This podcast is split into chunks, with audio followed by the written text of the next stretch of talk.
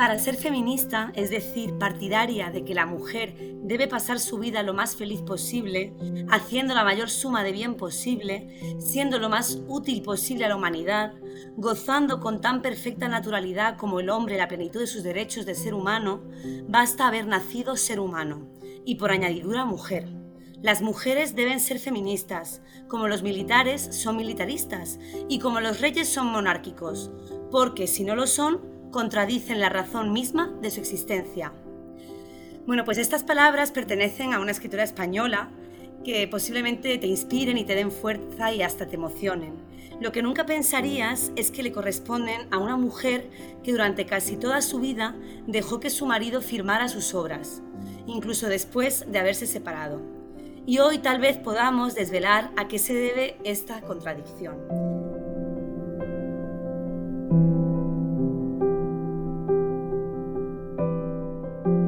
Soy Cristina Linares, editora de Renacimiento, y hoy tendremos la oportunidad de hablar y de reflexionar sobre la figura de María Lejárraga.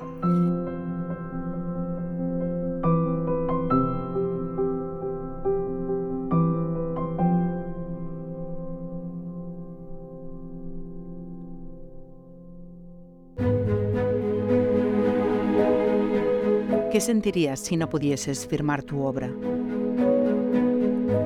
Si ese libro, ese poema o esa investigación que ha sido el fruto de tu esfuerzo, de tu talento, llevara otro nombre. ¿Y cómo te sentirías si te vieras obligada a tomar esa decisión?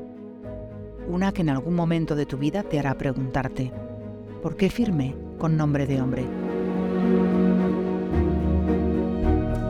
Esta es la historia de mujeres que no fueron reconocidas en su tiempo que por distintas razones tuvieron que ocultar su nombre, que fueron obligadas a cambiarlo por uno de varón. ¿Por qué firmé con nombre de hombre? Un podcast de la Asociación Clásicas y Modernas, producido por Rombo Podcast.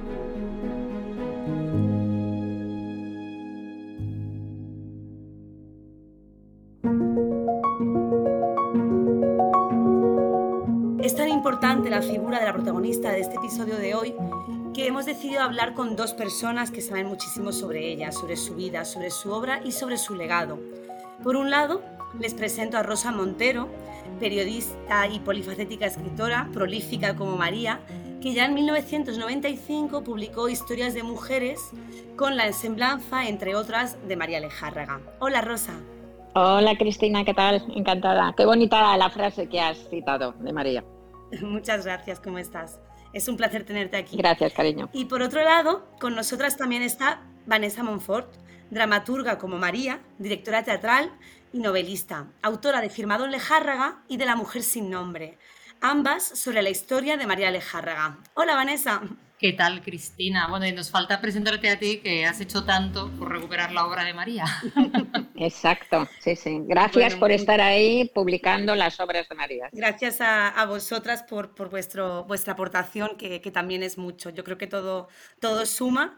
Así que, bueno, es un, es un trabajo conjunto y, y también os doy la, la enhorabuena a las dos. Si, os parece, empezamos con una muy breve semblanza de, María Lejárraga para quienes nos escuchen, si no saben muy muy bien quién es esta, esta figura em, oculta. Eh, aunque bueno, es probable que ya os hayan visto a las dos en el maravilloso documental de, Laura Hochman sobre eh, sus cartas a las mujeres de España. Y, y bueno, muy brevemente para, para los despistados y las despistadas. Eh, María Alejárraga es una escritora de la Edad de Plata que llegó a vivir casi 100 años, eh, desde 1874 hasta 1974, eh, y que con 13 años comienza sus estudios en la Escuela de Comercio. Nació en La Rioja, pero se crió en Carabanchel. Y con tan solo 22 años ya consigue su primera plaza, plaza por oposición como maestra de, de escuela en Madrid, ¿no? en el año 96. Y, es en el año 97 en el que conoce a su futuro marido, que es Gregorio Martínez Sierra, y eh, se casan dos años después, en 1900. ¿Qué más os puedo contar? Eh, diez años después es cuando se, publica Canción de Cuna, que es una de sus eh, obras más conocidas. Y, mm, y ella en, 18, en 1908, perdón, en 1908 eh, pide una excedencia para dedicarse exclusivamente a la escritura porque empieza a conocer pues, pues ya muchísimo éxito, ¿no? Y se da un caso eh, un tanto particular en, en, su vida y es lo que vamos a profundizar ahora mismo y es eh, que se trata de un matrimonio creador, ¿no? los dos forman un, bajo el nombre de Gregorio, escribe María y firma Gregorio o María escribe y usa el, nombre de Gregorio a modo de, apodo, de, marca de la casa, y lo cual me recuerda mucho a, la figura de, Robert Capa. No sé si, bueno, imagino que conocéis al, famoso fotógrafo de la guerra civil, pero claro, es que realmente eh, se trata de una, de una, situación muy similar, porque mmm, André Friedman y su pareja Gerda Taro eh, son los que fotografían, los dos conjuntamente hacen fotos de forma indistinta, pero utilizan eh, un poco a modo de, marca registrada, a modo de empresa, utilizan el seudónimo común de Robert Capa. Pero ¿qué ha ocurrido? Pues que las fotos hechas por Gerda Taro son atribuidas a Robert Capa, ¿no? Entonces eh, me hace gracia porque, porque nos encontramos ahí en una situación un poco, un poco similar. Entonces, bueno, quería comenzar preguntándoos que ¿Cómo llegasteis vosotras a, María Lejárraga? Pues yo ya ni me acuerdo porque como bien dices, eh, mi libro salió en el 95, que entonces pues no se hacían. Ahora, por fortuna, han cambiado mucho las cosas y, ahora hay 20.000 libros de historias de mujeres desconocidas y tal, pero entonces pues casi no se hacían. Yo creo que lo leí, le leí el libro de, Antonina Rodrigo probablemente, porque a mí me encanta leer biografías y tal y me quedé fascinada con la historia, que entonces es que de verdad no se sabía nada. Si mi libro salió en el 95, pues supongo que yo lo vería esto en el 92 o 93. Y, y es que no, no se conocía en absoluto. Y esto que tú has dicho no solo es de Robert Capa, hay montones de casos en la historia, ¿no? Como Colette, eh, de escritoras que han, cuyo trabajo ha sido vampirizado por escritoras científicas de todo, ¿no? Que ha sido vampirizado por los hombres. Pero en este caso es todavía más, más, más cruel que lo de Robert Capa, porque es que era el nombre de él directamente y además él iba fardando ¿no? de, de, de escritor, aunque y todo el mundo creía que lo había escrito él, menos la gente más íntima, ¿no? Porque creo recordar que, eh, por ejemplo, el apuntador del teatro, que, porque Gregorio Martínez Sierra, que era un gran gestor cultural, eso sí, sacaba dinero hasta de las piedras, sabía venderse muy bien, eh, pues montó una compañía teatral, ¿no? Que, que, que es donde estrenaba sus, sus, sus obras vampirizadas, ¿no? con gran éxito. Entonces, pues el apuntador del teatro, pues dijo, todos sabíamos en el teatro que, que, todas las obras las escribía María y que don Gregorio no escribía ni cartas a la familia, dijo el apuntador, ¿no?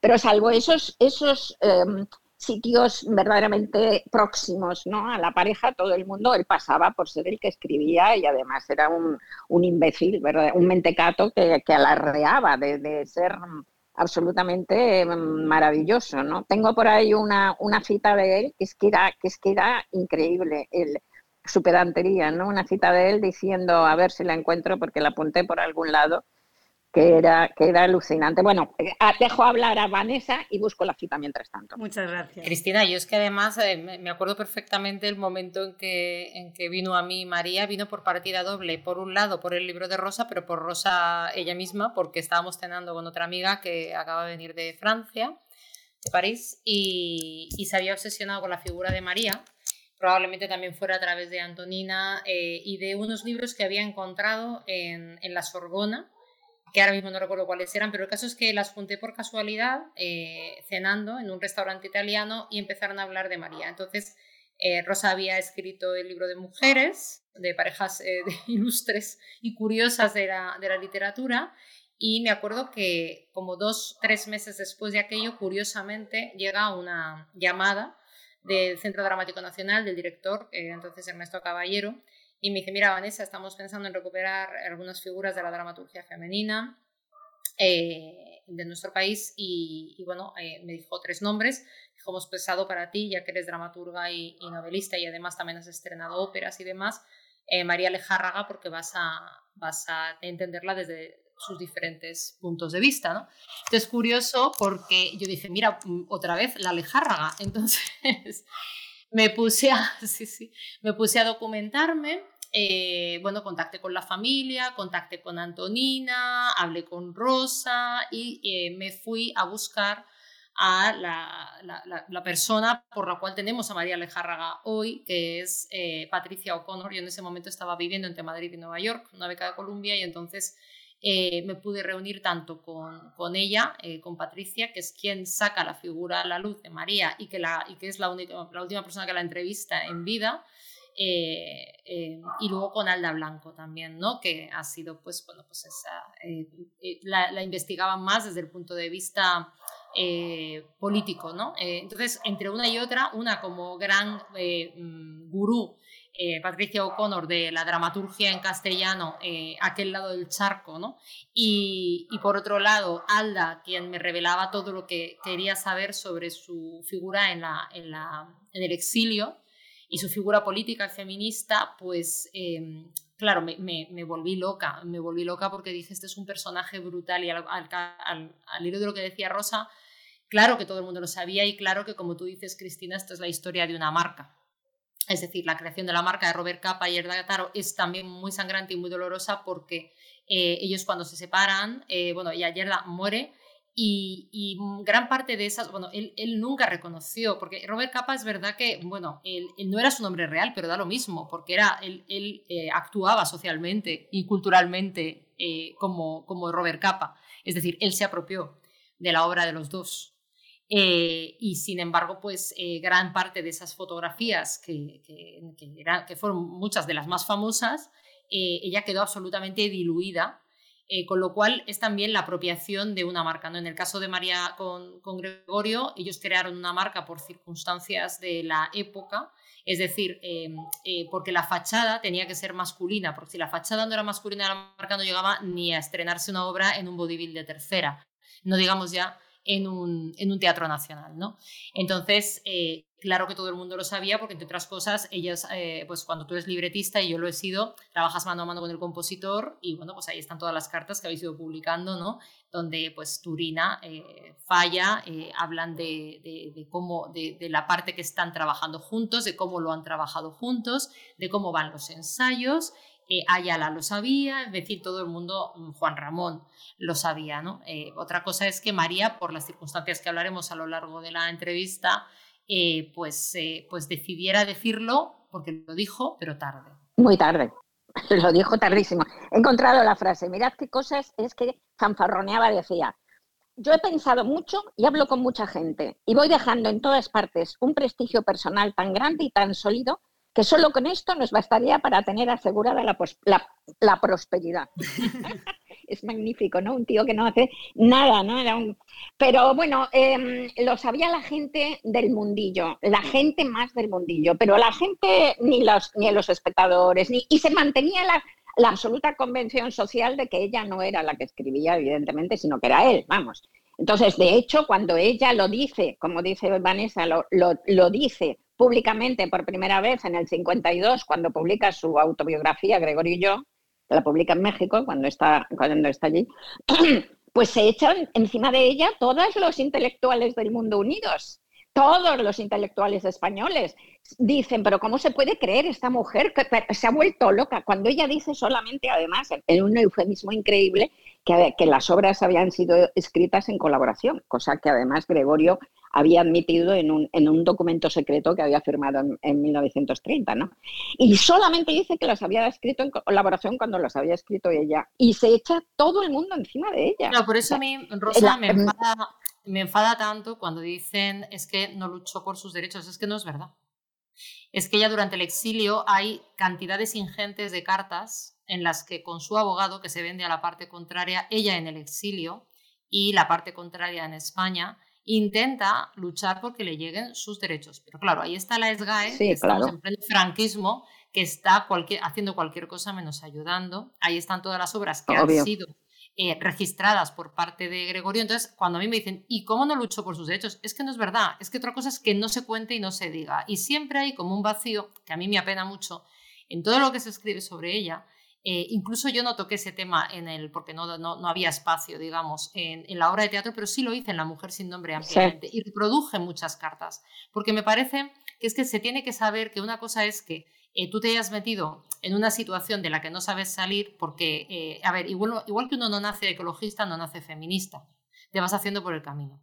Entonces, ella al principio es joven, está enamorada, eh, cree en la unión intelectual de una pareja, que es lo que más le importa, lo dice muchas veces, y de repente, pues dice, bueno, como no puedo firmar yo de momento mis obras, tengo, los dos vivimos de mi contrato de maestra y no es fácil que una mujer, o sea, no, es como los Quintero, que eran dos hombres, no se da la situación de un hombre y una mujer escribiendo juntos, es más, la obra habría quedado plenamente desprestigiada, pues vas firmando tú, pero vas firmando tú se, se, se traduce en que, claro, tu seudónimo, que es tu nombre de pluma, Gregorio Martínez Sierra, él no solamente no firma, o sea, no, trabaja a la mitad, sino que lo haces prácticamente todo tú.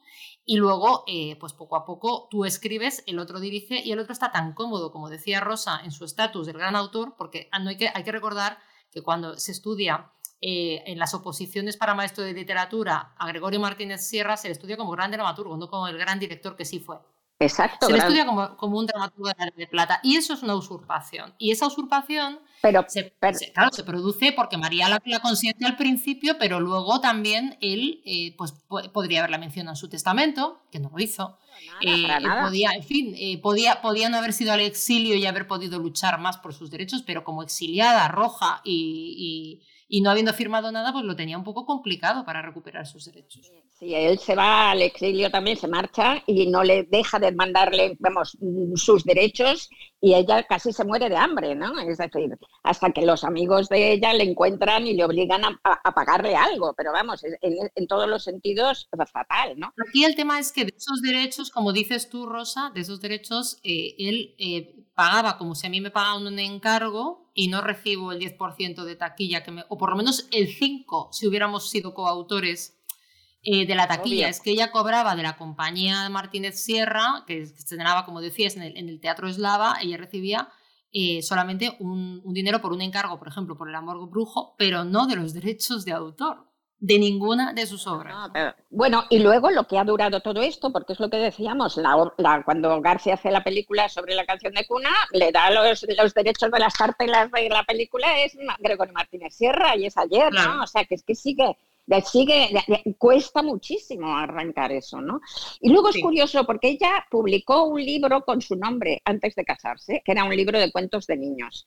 Y entonces luego fue el único que publicó, ¿no? Y yo creo, fíjate, que, que creo que interviene ahí también en ese silencio, porque en la época en España era horrible, ¿no? En los años 20, por ejemplo, se intentó celebrar en España un congreso de, una de las asociaciones internacionales por el sufragio femenino y no se pudo celebrar porque, porque, se, porque la, la, la, derechona reaccionaria lo impidió, ¿no? Y cosas así. Y se escribía en la prensa que, y en libros diciendo que las mujeres sufragistas había que meterlas en manicomio, cosas que hacían, ¿no? O sea, el entorno era terrible, pero aún así había gente, había mujeres que escribían con su nombre, ¿no? Entonces, yo creo que en ella eh, son como trampas, ¿no? Que se cierran en torno a alguien y que tienen muchas, muchas, eh, muchas aristas, ¿no? Una de ellas, desde luego, es ese entorno terrible.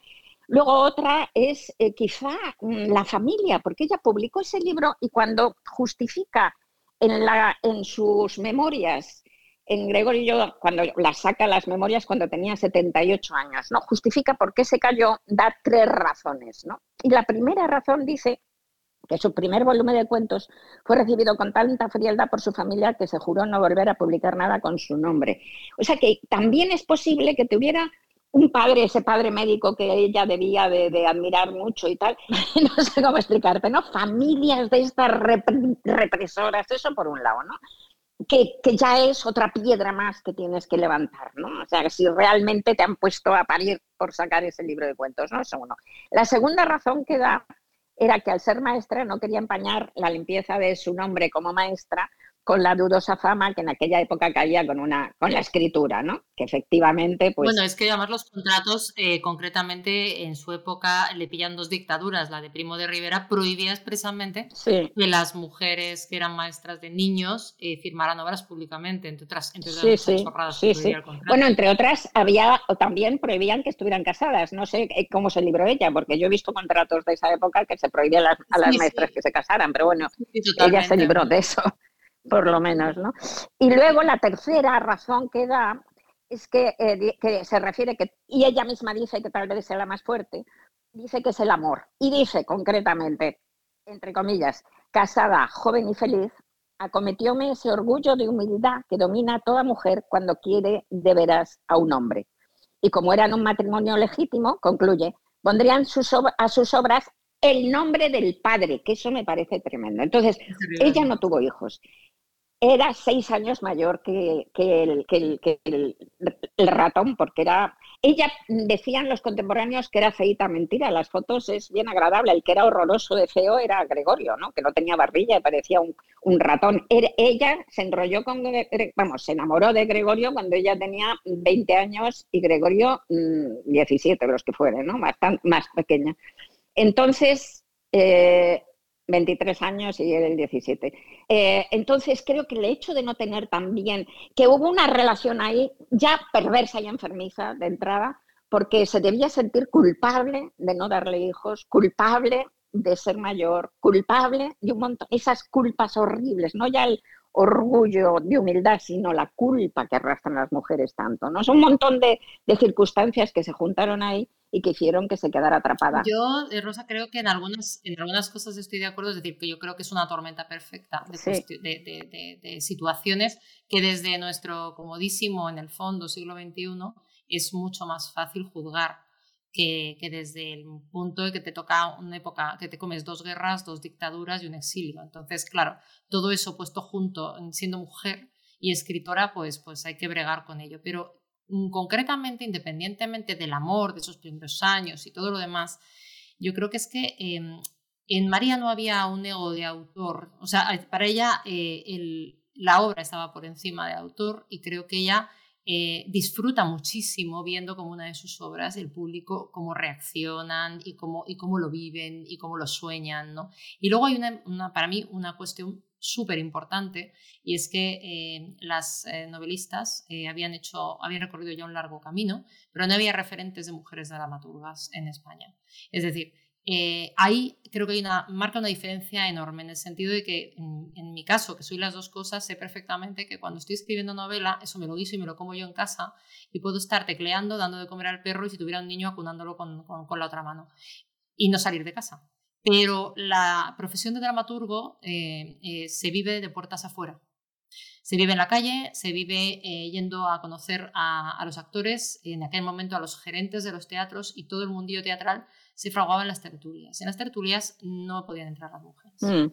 Entonces, em, ella lo que era fundamentalmente era dramaturga y lo que soñaba con ser era dramaturga, ella lo que amaba era el teatro, luego escribió una obra narrativa también, como sabemos, y tradujo, pero sobre todo era dramaturga. Entonces, entre la falta de referentes, entre que no se habrían tomado en serio, entre que no tenía acceso para vender esos libretos, ella también dice en esas memorias que, eh, y en algunas entrevistas, que claro, eh, Gregorio eh, era una persona que le encantaba la farándula, que como has dicho antes, le encantaba fanfarronear, pero ella no lo cuenta así, cuenta como que era muy buenas relaciones públicas, dicho con otras palabras, pero, pero, pero que verdaderamente, y era muy buen director, que tenía muy buen ojo para las obras, las cosas como son. Entonces, em, ella estaba cómoda al principio en esa situación porque verdaderamente no le importaba, lo sabía la gente que lo tenía que saber, y otro le importaba un poco menos. Es decir, en ese momento no piensas que tu seudónimo, que es el nombre de un hombre real, se puede ir con otra y se puede morir. Y entonces tú te quedas atrapada por tu propia maquinaria, digamos, ¿no?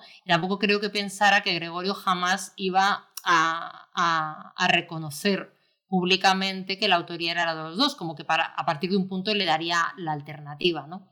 Pero no lo reconoció nunca y no lo menciona en su testamento. Entonces ocurren tantas cosas que no están dentro del guion que ella se ha escrito a sí misma, por no hablar de que para ella, insisto, que decía muchas veces que para ella la unión perfecta entre un hombre y una mujer era la unión intelectual que para ella era la más apasionante y la más duradera. Entonces yo creo que básicamente cuando Gregorio escribe su primer libro de poemas, que incluso él reconoce, y ella también, que le corrigió y que le hizo de editora, eh, y luego ya, mm, pues yo creo que se da cuenta que efectivamente él es más director que escritor, eh, acaba escribiendo cada vez más ella, mm, desde las primeras obras prácticamente, porque el universo de sus primeras obras ya son Recuerdos de María, mm, pues de, Granada, eh, de Canción de Cuna está claro, pues tenía una, hermana monja de clausura.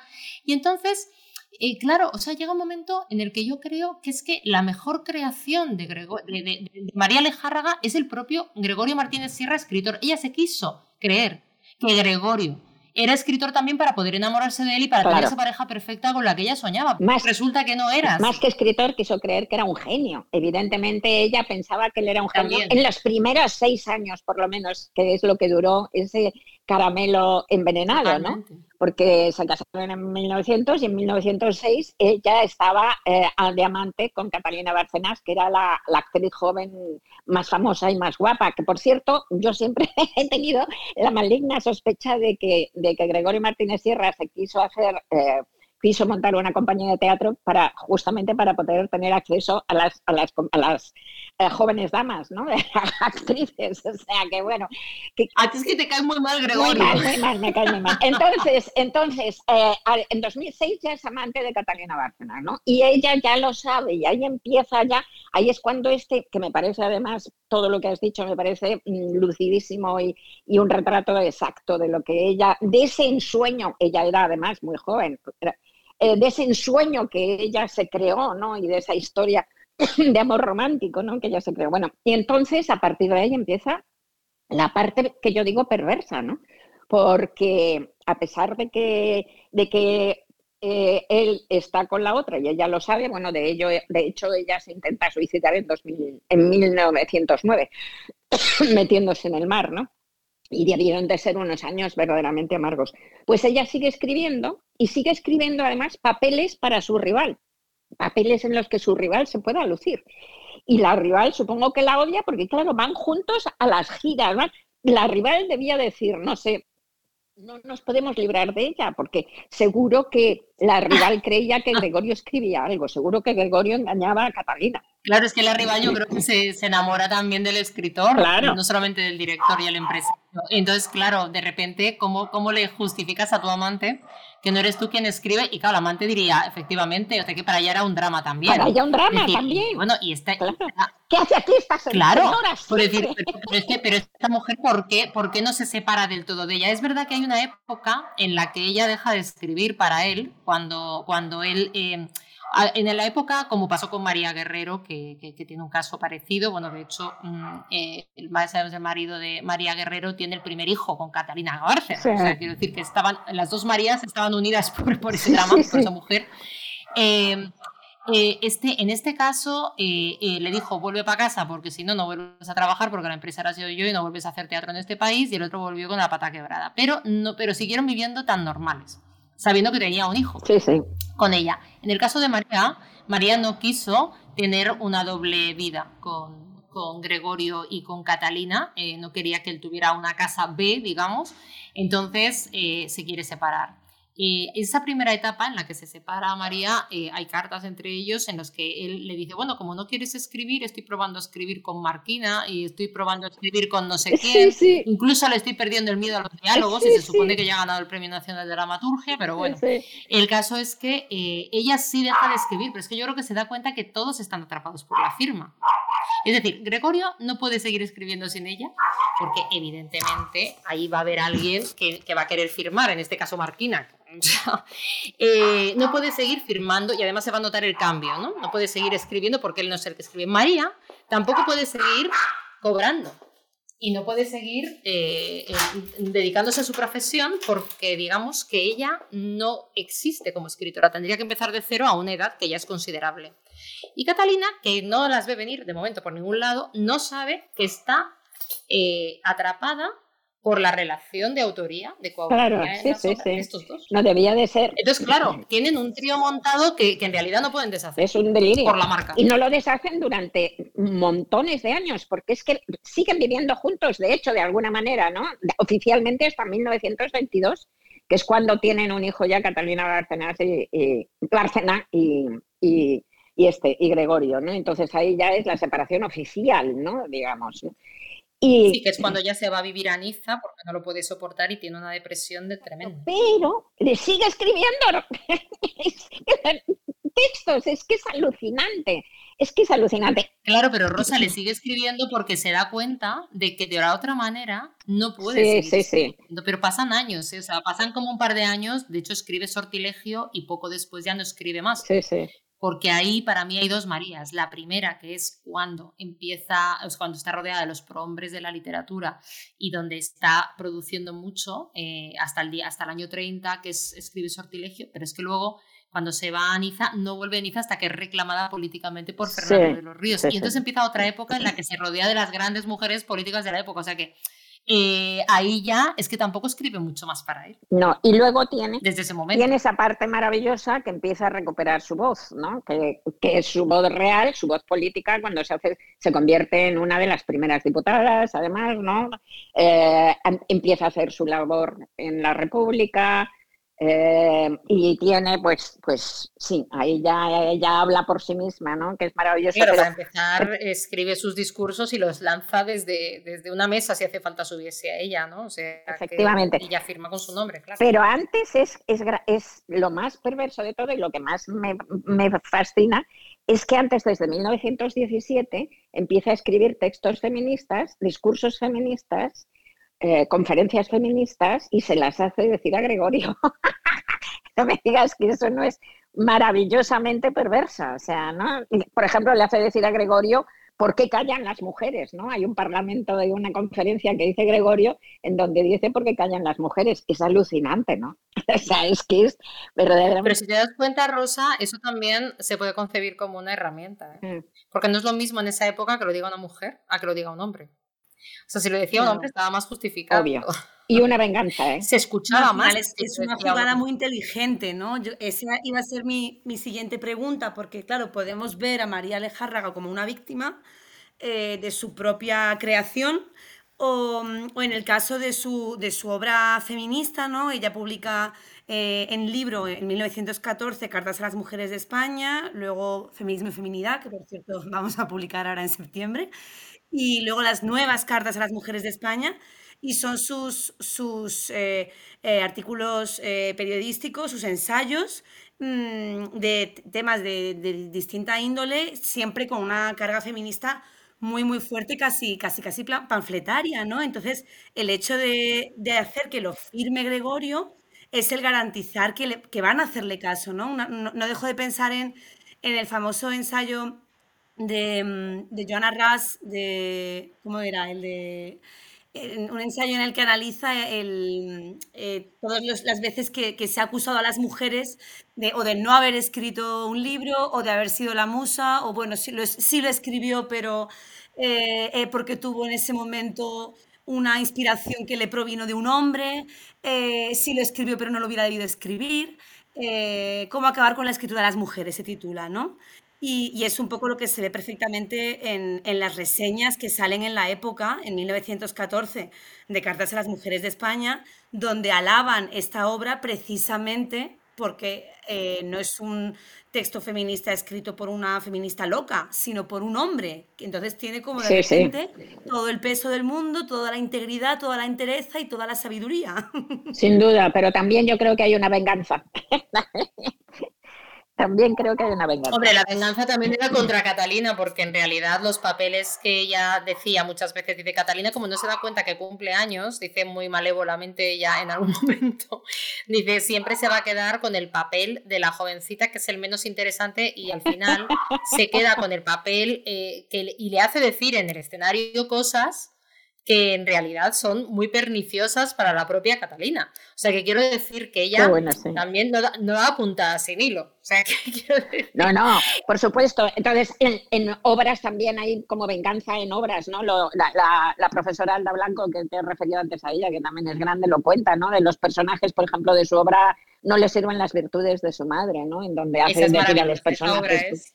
Claro, que es del, del, 39, ¿no? Una obra del 39, sí, sí. Entonces, ahí es una obra en donde se venga y le dice, le, le, dicen al personaje masculino, tú te aprovechaste de ella, tú le quitaste todo su mérito, su prestigio, la, quién se ha retirado, ¿no? Para, para, dejarte a ti toda la gloria, sino ella y tal y cual. O sea, que realmente hay, es, que, hay, argumentos de un profesor que se queda con, con, con, la propiedad intelectual de una alumna. Pues eso, fíjate. O sea, quiero decir, ella tiene argumentos aparte de tríos amorosos donde cuenta su historia. Precisamente os quería preguntar, eh, pues eso, por cuáles son vuestras obras favoritas de, de María Alejárraga. Pues a mí lo que más me gusta es la parte biográfica.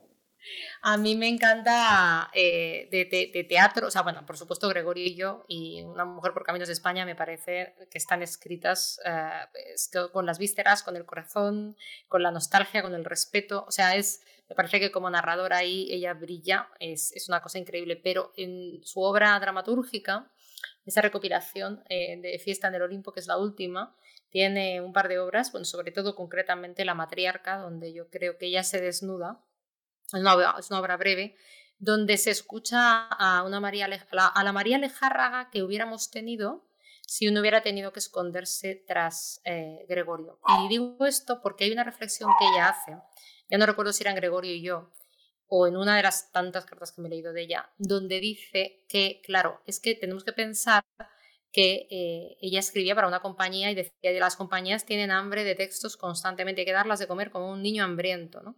Entonces eso lleva a un autor a escribir por encargo y a escribir, como ella dice, más eh, de lo que puede cuidar. Dice, como una madre pobre tendría que eh, parir más hijos de los que puede alimentar, ¿no? Entonces, esta es la primera circunstancia por la cual ella tiene que escribir mucha obra en poco tiempo, además de las traducciones de clásicos que tenemos gracias a ella y que, le, pedía a Gregorio constantemente, y las traducciones de sus propias obras que se estrenaban en todo el mundo. Entonces, María Alejandra no paraba de escribir, o sea, era muy prolífica. Pero además de estas obras eh, que escribía para la compañía, hay un momento que dice, y además tenían que tener el tono de quien iba a firmarlas. Es decir, el gusto por el teatro modernista de Martínez Sierra era, un condicionante para la obra dramatúrgica. Y cuando una vez se libera de esa firma, surge una María Lajárraga también distinta. Y esa es una reflexión que yo creo que es interesante también, ¿no? Para recordar a los, a los em, quienes nos escuchan que ella en el año 50 es cuando decide, tiene ya 74 años, que se va a ir a vivir a América. Eh, está un tiempo en, Estados Unidos, también en México y acaba en Argentina, ¿no? Y, mm, y, ahí publica, por ejemplo, Viajes de una gota de agua en el año 54, eh, entre estas obras teatrales infantiles, entre las que se encuentra la famosa Berlín y Viviana, Berlín y Viviana que manda a Disney y, que luego, eh, cinco años después, em, él saca La Dama y el Vagabundo, ¿no? Entonces, bueno, esto es una anécdota Mm, curiosa, ¿no? De, que, en las cartas que, María manda a sus familiares eh, se lamenta, ¿no? De, haber mandado el manuscrito de Merlín y Viviana, que es la historia de un, perro y una gata. Eh, la gata es eh, así elegante, es una dama, como la dama y el vagabundo, y él es un, es un perro callejero.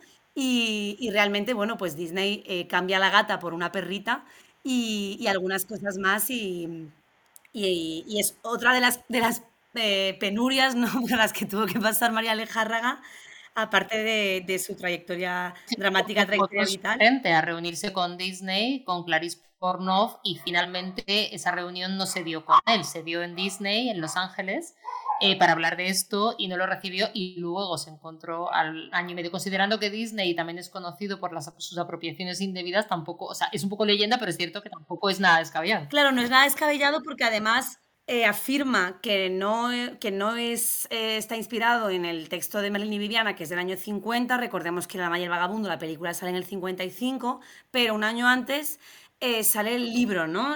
firmado por, por Ward Green.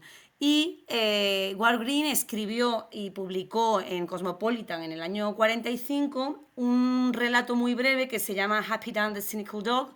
Eh, eh, y, efectivamente es la historia de un perro que está muy contento porque cada día va a comer a una, casa diferente, en cada casa le llaman con un nombre diferente y le tratan estupendamente. Pero ya está, ese es solamente un aspecto de la personalidad del, perro, de la vagabundo, pero toda la historia de la historia de amor y toda la trama eh, no, no, está en el, en el Cynical Dog, ¿no? Entonces, eh, bueno, la verdad es que es, es, una cosa más añadida, ¿no? Para... Eh, Rosa, cuéntanos cuáles son tus obras favoritas de, de María Alejárraga. A mí las, las dos autobiografías, ¿no? Que son preciosas. Y no conozco las últimas obras teatrales suyas y las me, gustaría leerlas, la verdad.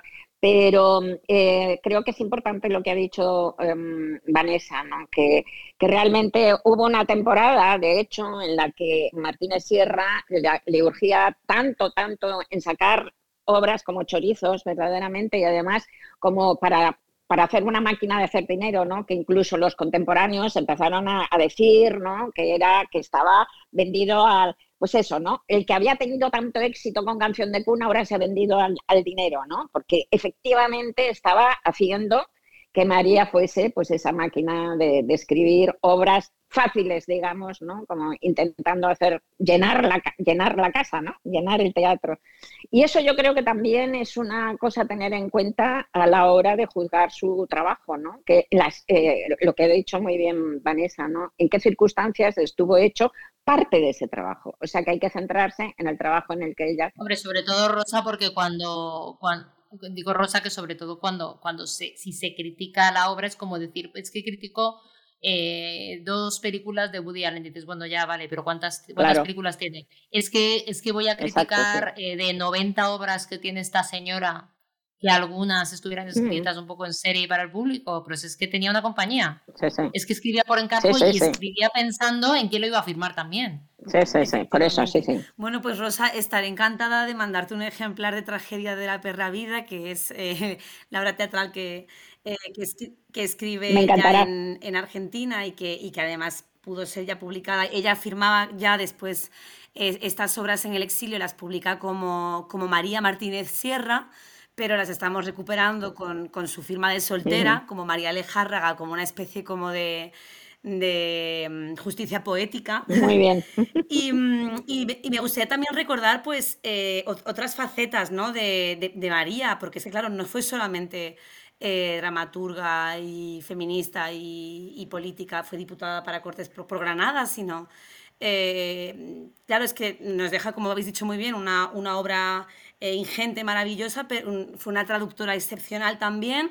Pero claro, nos encontramos también con revistas que saca con Juan Ramón Jiménez, la editorial Renacimiento, a mí me hace mucha ilusión porque irónicamente, casualmente, eh, estoy al frente de, Renacimiento, eh, que mi padre creó hace 45 años, en honor a, la, editorial Renacimiento de, María y de, y de, Gregorio, ¿no? Entonces, también ahí hay una labor eh, editorial maravillosa, publicando libros tan importantes como Platero y yo, etcétera, y, también me parece importante reivindicar, ¿no? A, a una María tan, tan poliédrica. Sí, yo creo que en la editorial y en las revistas eh, tuvo algo más de, acción eh, Gregorio, que era pues es un gran gestor y muy vendedor, ¿no? Para conseguir apoyos, para conseguir firmas. Aunque claro, en las revistas ella era la que corregía, llevaba las cuentas, en fin, pero, pero creo que así como en la escritura, creo que Gregorio no estaba en nada, en estos otros trabajos, pues probablemente intervino. Y luego están los libretos del amor brujo, del sombrero de tres picos y zarzuelas, un montón de zarzuelas, libretos de zarzuelas, como por ejemplo las, golondrinas. Que es una belleza, o sea, claro, eh, claro, claro, de Usandizaga, ¿no? Que es una zarzuela conocidísima. O sea, que los tres sombreros de pico también. Tremenda, es una mujer tremenda y que a los 70... perdón. Sí, y que a los 74 Sí. Que a los, que a los 74 años se fuera a hacer las Américas, es que qué, modelo de mujer, ¿no? Qué, tren, qué, locomotora, qué vida. Bueno, además dice que ha vuelto a vivir, o sea que es una cosa alucinante, ¿no? O sea, es... Sí. y se la ve en los pasaportes como una abuelita, ¿no? Eh, yo creo que era una fuerza de la naturaleza, eh, una mujer que se muere traduciendo y, leyendo a Tirano Banderas, es que ya te da una actitud ante la vida, ¿no?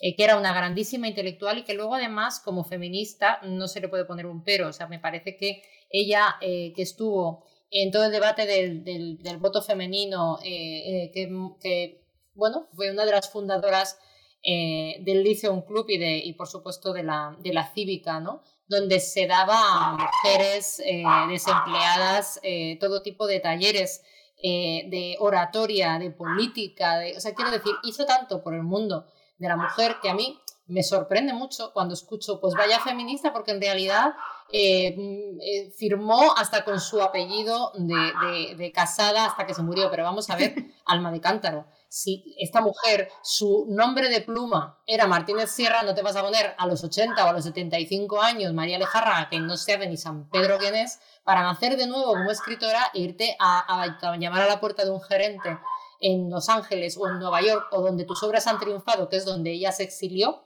y por donde fue de gira, porque lo que quería, entre otras cosas, era sobrevivir. Pero como en esta época en la que vivimos, insisto, desde nuestro cómodo siglo XX, donde no hay guerras mundiales, donde no hay exilios para los españoles, pues no pensamos en el concepto de supervivencia, que también existía, pero es lo que lo tenemos en el siglo pasado, pues entonces no se puede criticar, sobre todo a una mujer, que es que, o sea, cuando tú eres una mujer por caminos de España, te das cuenta de la labor de propaganda feminista que hizo esta mujer. No, no, completamente. Cómo cogía y, le decía a los maridos, los engañaba. ¿Dónde están las mujeres? Es que no hacen lo que vosotros queréis. ¿Por qué no vienen a los mítines? Ay, porque no les gusta. Pues si fuera mi mujer, yo la traería aunque fuera rastra. Si una vez las tenía dentro del meeting, decía, señoras, son más que ellos en este pueblo y tenemos el voto. Que vamos, quiero decir que se hacía... No, era tremenda. Sí, yo creo que, bueno, María Lejárraga eh, fue una mujer que, compleja, maravillosa, que nos ha dejado una obra eh, amplísima. Eh, creo que es desde el año 2017, que si no me equivoco, que me parece que ya hay una, un acuerdo para, para que mm, haya oficialmente coautoría ¿no? entre, entre los herederos de, Gregorio y los de María, también ocurre así con los de Falla.